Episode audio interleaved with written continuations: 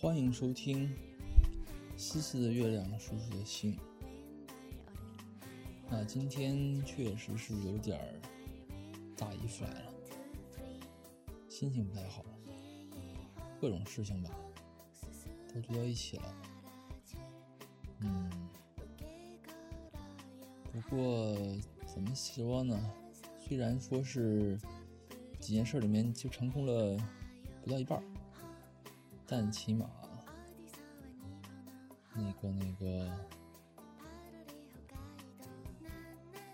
应该还算做的不错吧，因为都是我一点一点非常非常努力的做到的，很不容易。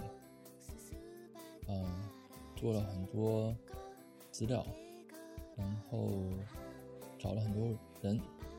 喝了很多酒，嗯，也付出了很多时间和精力，所以有了一些成果的话，也算是不错。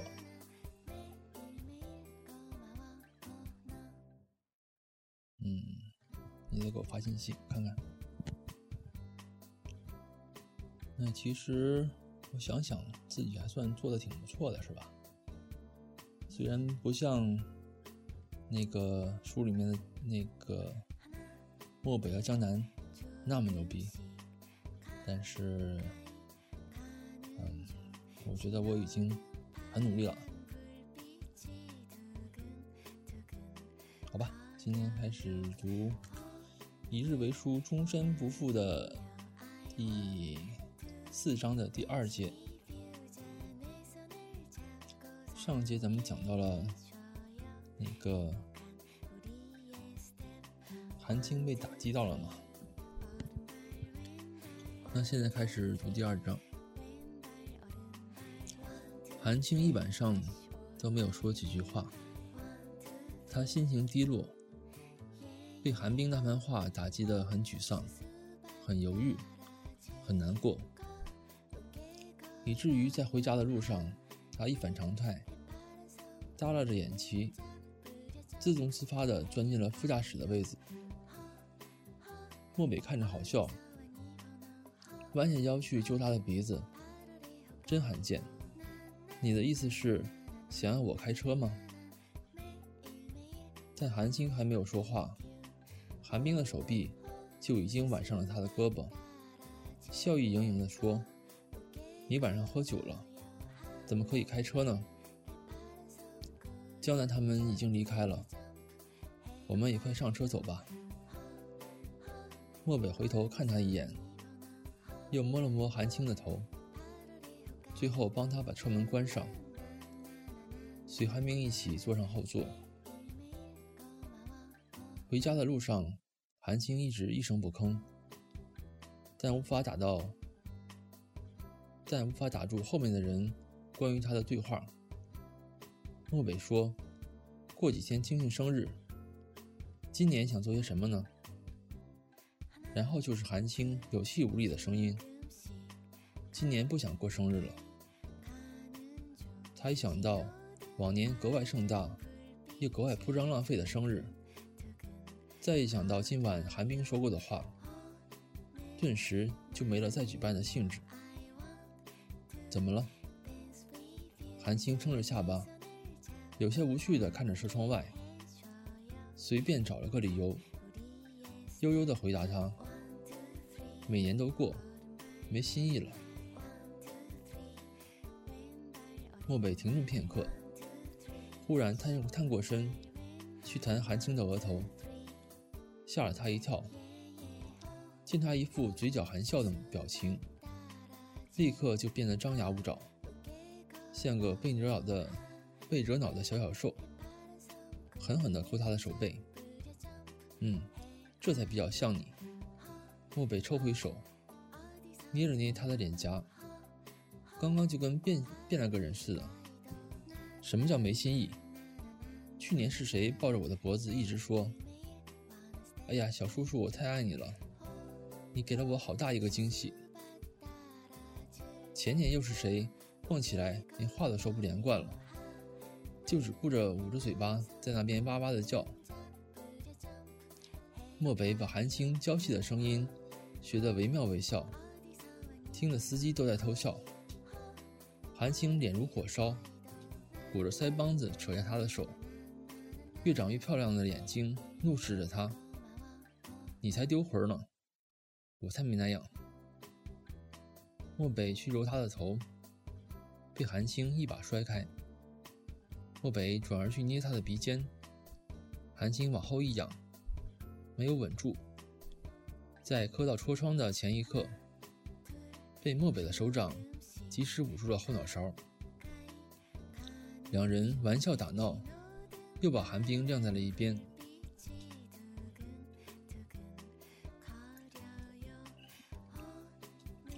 韩青晚上难得的没有睡好，一整夜都在咀嚼韩冰的那段话，把被单蒙在头上，翻来覆去。第二天起床时间比平时晚十分钟，依旧还是没精打采。下楼的时候，看到漠北正在餐桌边看报纸，韩冰挨在他身边一起看，两人还很有兴致的在讨论着什么。韩冰没像往常那样嘟起嘴巴，睫毛闪了闪，收起眼底所有情感，很平静地坐到漠北的另一边。漠北收了报纸，摸了摸他的头。清晨，纯粹的阳光斜射到韩星的头发上，使其更显柔顺亮泽。漠北眯了眯眼，嘴角勾了笑。手背撑住下巴，指尖顺着头发卷上他的发梢，捋直，再卷起，再捋直，最后再卷起。兴趣突然就像韩青习惯把玩他的手指一样浓厚。在韩青接连打了两呵欠后，漠北转移了注意力，问：“昨晚没有睡好吗？”韩青。把额头埋在他的手心里，声音闷闷的，不太清晰。没睡着。漠北轻笑一声：“天塌下来也有你小叔叔和江南哥哥顶着，怎么会睡不着呢？”就是睡不着。为什么？漠北揪了揪他的耳垂，声音很轻柔，低低的，还带出几分诱惑。告诉我吧，不想告诉你。看着这种越来越让他不快的相处模式，寒冰轻轻吸了一口气，顺便也把倒车间的话暂时压下，在一边无声的吃早餐。小公主显然也是意兴阑珊，并且心不在焉的。对话短小精悍不说，喝杯牛奶。还不小心洒了出来，并且洒的身前都是。漠北反射性的取出手帕替他擦拭，就在相隔十厘米的地方，突然顿了顿，转而扬起手，换来了女佣。清静在慢慢长大，脸颊上几分婴儿肥已经消失，身材愈发修长苗条，腰肢因为。幼时习武，十分柔软，发育也很健康，该有的已经渐渐都有了。小公主已经出落的美丽优雅，就像是一颗终于被精心切磨好的钻石，随便一个角度都耀眼的足以吸引所有异性视线。因为精神不济，韩青在上课的时候。理所当然的走神，然后又理所当然的被英语老师察觉，随即拎起来背诵全篇课文。韩青一直以为英语老师要求背诵课文全篇，对学生基本没什么用处，只要记住背诵词汇和重要词组就够了，所以他也理所当然的没有背。当然。他也曾经理所当然的认为，作为英语课代表，老师基本不会点名提到他。而假如在点名背诵时没有通过，就要被罚写课文五遍。现在，他只能磕磕绊绊地在脑中搜索，按照已经记住的词组拼凑出句子。英语老师照顾这个一向是乖乖牌的好学生，眼神望向窗外，没有给他再制造紧张感。等韩青终于淅淅沥沥地背诵完毕，英语老师才扭过头来，问向全班：“韩青背过了吗？”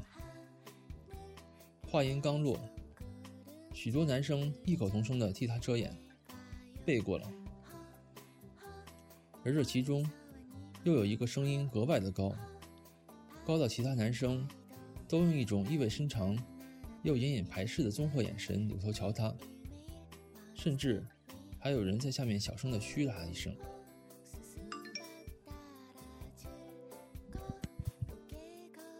气氛太诡异，连女主角韩青也忍不住回头瞅了他一眼，发现他正在冲着他笑，又迅速扭过头。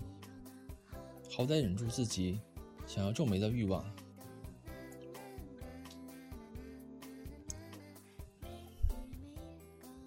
前一晚，他发完短信打电话，打完电话没有回应，又很没有眼光的改发短信。韩青那时已经洗漱完毕上床，本来就没有睡意。看短看到短信里问他的家中座机号码后，就更清醒。瞌睡虫全被恼火烧光，几乎想再次把抱抱熊给扔到地上。大课间休息二十五分钟，抢镜男主角主动跑到他桌前嘘寒问暖：“韩青，我看你精神不太好，是不是感冒了？”韩青见到他就很头疼，于是把昨晚没有腹诽出来的话拎出来，继续在心中默念。表面不动声色，装作没有听到。很快有其他男生阴阳变怪气的插香：“哟呜，献殷勤也不是你这么献的呀，人家韩青都不理你呢。”然后又是一阵其他人的附和。吴波把这些话自动跳过，又是一阵嘘寒问暖，聊天气，聊老师，聊学习，韩青一概不回答。听得不耐烦了，真想把耳塞拿出来堵上听歌。然后就听到一声救命良药，虽然依旧冷淡，但此刻却显得是那么好听悦耳。韩青，上楼一会儿去报试卷。韩青如梦大赦，从来没有觉得他的搭档沈岩有这么可爱，这么顺眼过。立刻放下手中的笔，迅速走向门口，快的就像夺命而逃。高三学生还有十天就面临高考，很快他们这一届将会取而代之，进入上学以来最磨砺的一年。两人走去教师办公室，一向寡言的沈岩突然开口：“韩青，你有没有想过高考去哪里？”韩青有些莫名其妙，这个问题提的好像早了些吧？我还没有想过。沈岩却还是继续问了下去：“那你想去南方还是北方？内地还是沿海？”我想在 T 市附近就好。沈岩想了想，点点头，然后推开了办公室的门。还有几天就要放暑假，但暑假前。是全高二年级的远足运动，被学校称之为“精神长征”。背着一天必须的食物和水，从学校一路浩浩荡荡徒步行至郊区。初夏高温，需来回走上四十公里。班级上许多女生都发愁这次魔鬼历练，头一天一直在嚷嚷着，第二天实在受不住的话，就索性去队伍最后。捡拾校对同学的收容车里。晚饭期间，别处里也一直在讨论这个问题。韩冰说：“四十公里呢，真是了不起。”青青，能走完全程吗？漠北也摸摸韩青的头发，尽力而为。实在受不了的时候，记得给我打电话。韩青放下筷子，很不服气：“你们太小看我了，别人都能走，我为什么就走不了？”韩冰看了看他，很想冷嘲热讽一句：“别人也都没有你这样娇生惯养生活十几年，你能走得了吗？”又顾及漠北在旁边，只是收敛眼神，淡淡的笑了笑。睡觉前，韩青为远足打包，漠北敲门进来，很温柔的笑：“东西收拾好了，没什么要带的。”老师说要轻车简从。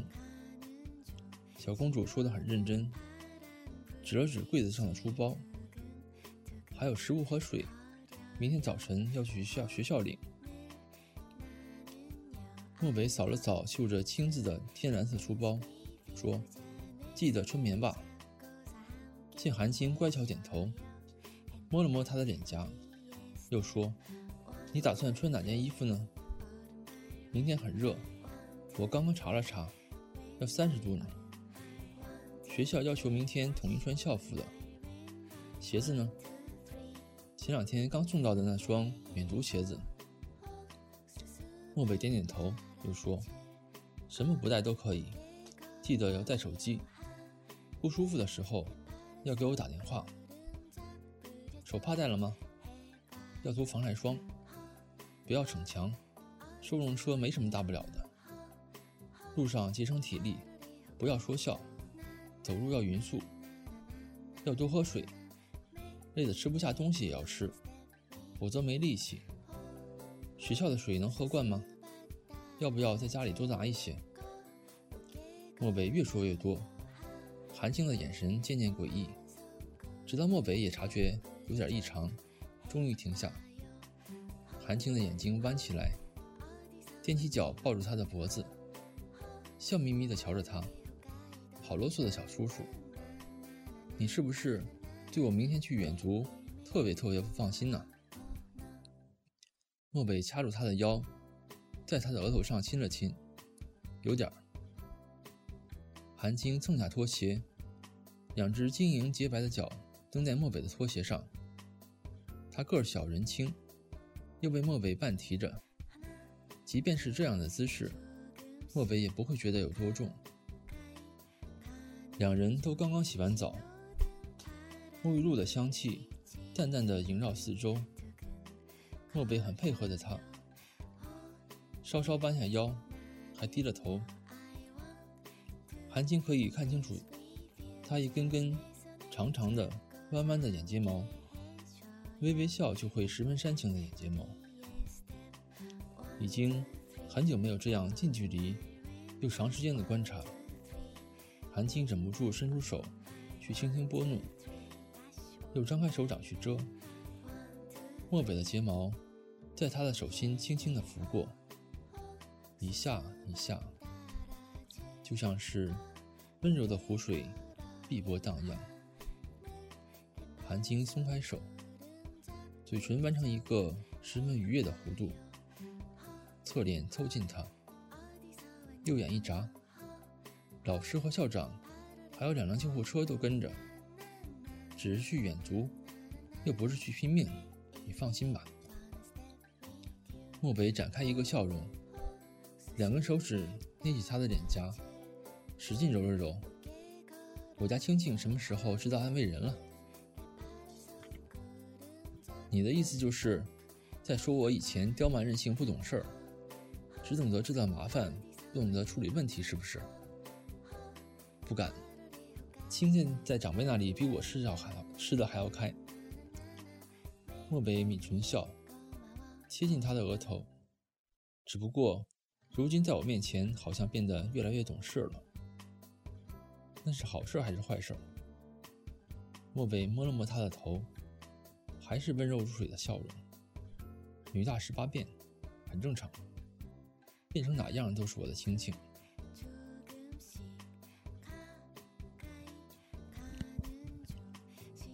即使韩青对第二天的远足做了百分之二百的预防以及百分之二百的大想象，但他从小经受的苦头太少，所以，当他亲身实践了六分之一的路程时，还是发现自己远远低估了这次远足的痛苦。天气燥热，又背了四瓶水和面包，又一直在小跑。过了没一小时，他就已经出现耳鸣。很想给孟北打电话，指尖摸到手机又忍住。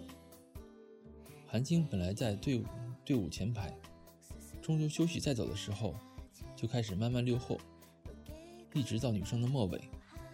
很快，吴波赶了上来，挨到他的身旁，笑着说：“韩青，背书包很累吧？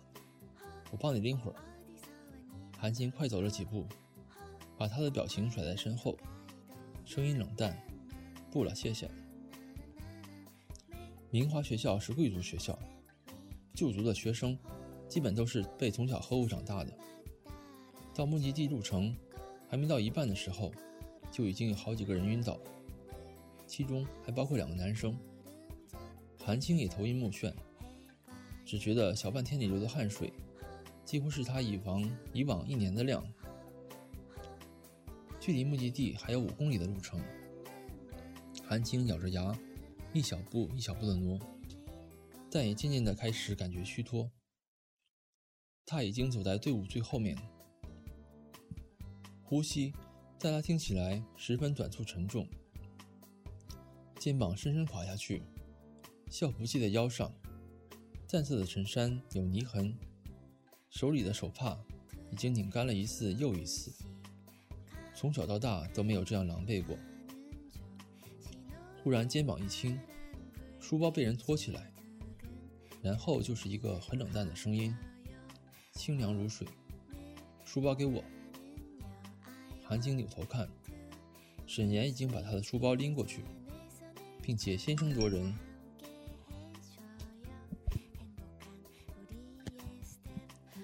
全方位的解释，把他的话强制压在了喉咙里。别逞强，你能撑到现在已经很不错了。班上一半的女生。都已经上收容车了，水都被你喝光了，现在书包拎起来也不是很重。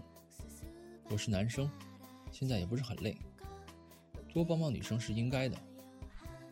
说罢，又从自己的书包里掏出一瓶未开封的水递给他。你嘴唇都干了，这瓶你就先将就着。韩青看了看，他也同样干瘪的书包，你也没水了吧？我还可以撑。这瓶还是你喝吧。他没想到沈岩的体力这样好，在烈阳下走了这么久，他却只是出汗多些，身体却依旧挺得笔直。沈岩瞅了他一眼，微微一笑，没有接。到了目的地会再发水，我不怎么渴。他笑得很自然，韩青却一下子没有回过神。沈岩的名字里带火。长相也分外好看，然而性格却始终像块冰。那张脸常年的维持着面无表情的表情。即便两人搭档代表一年，韩青却一次也没有见他笑过。今天，甚至还是第一次。他刚想开口说话，沈岩再次打断他：“好了，不要说话，节省体力，再加把劲儿，马上就到了。”我跟你一块走，走慢点，不着急，没关系的。韩青握着睡，在头昏脑胀、已经累得思考不能的情况下，还是很想在后面提醒他：既然笑的时候十分好看，为什么平时就不肯多活动一下脸部肌肉呢？又过了一个小时，中午十二点半终于到达，韩青再也没精力。顾及地面是土是灰还是草，身体晃了晃，颓废的坐下，机不可闻的溢出了一声叹息。沈岩笑了笑，把书包递给他：“我去给你拿几瓶水。”韩青累得连点头都难做，下巴搁在膝盖上，眼珠一转不转的瞧着地面上绿油油的青草。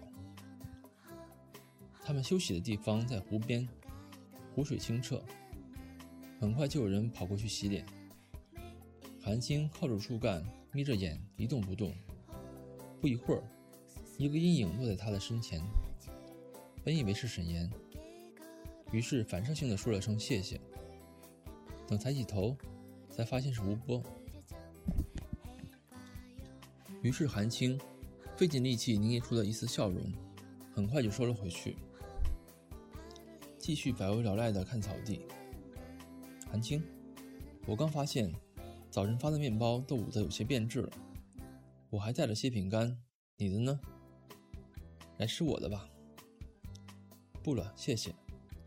韩青不得不再次对他重复这句他自己都快说腻了的话。我自己带了营养饼干。小叔叔就是小叔叔，昨晚听说学校发的是面包，便坚定地要他把家中的营养饼干带上。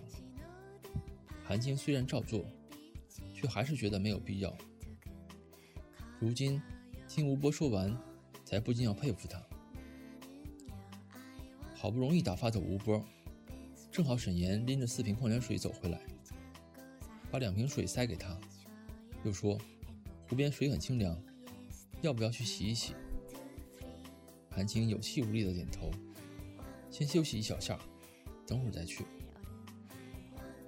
韩青看了看他，把矿泉水的瓶盖拧开，拿这个洗洗脸和手好了。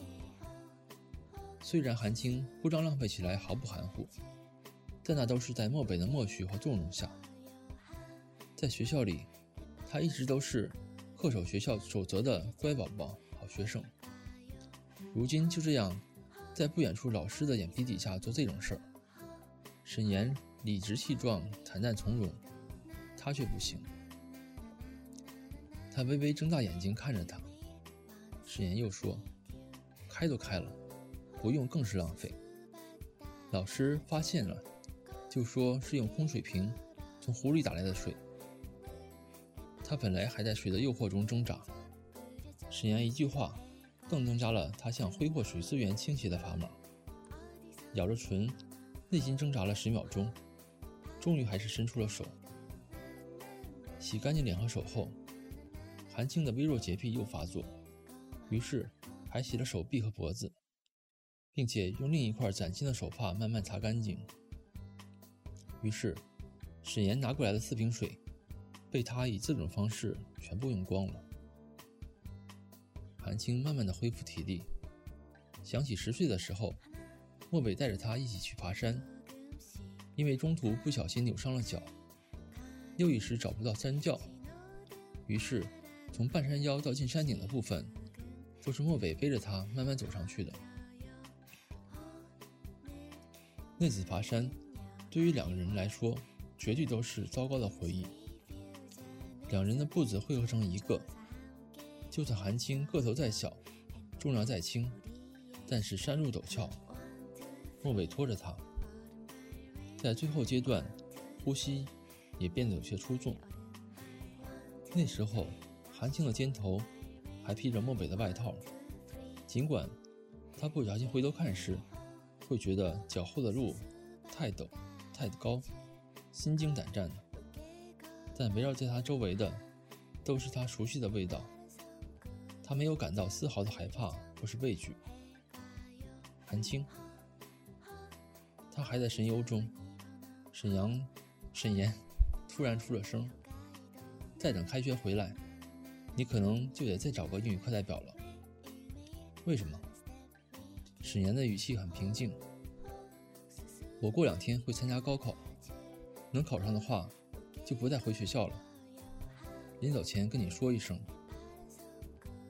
韩青还在消化他的这句话，他又掏出手机来，摁了几个按键，反手给他看：“这个是你的手机号没错吧？”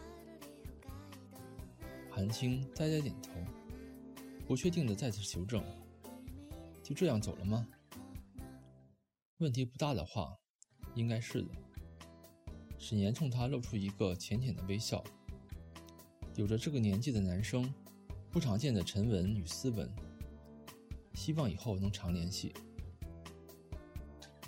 好，今天就讲到这儿了，第四章的第二节。嗯，其实今天稍微有点点累，所以，嗯，看东西看的有点不是很好，有困吧，可能是。嗯，那思思，你现在已经躺在床上了，每天都是这样子。嗯，晚安，思思。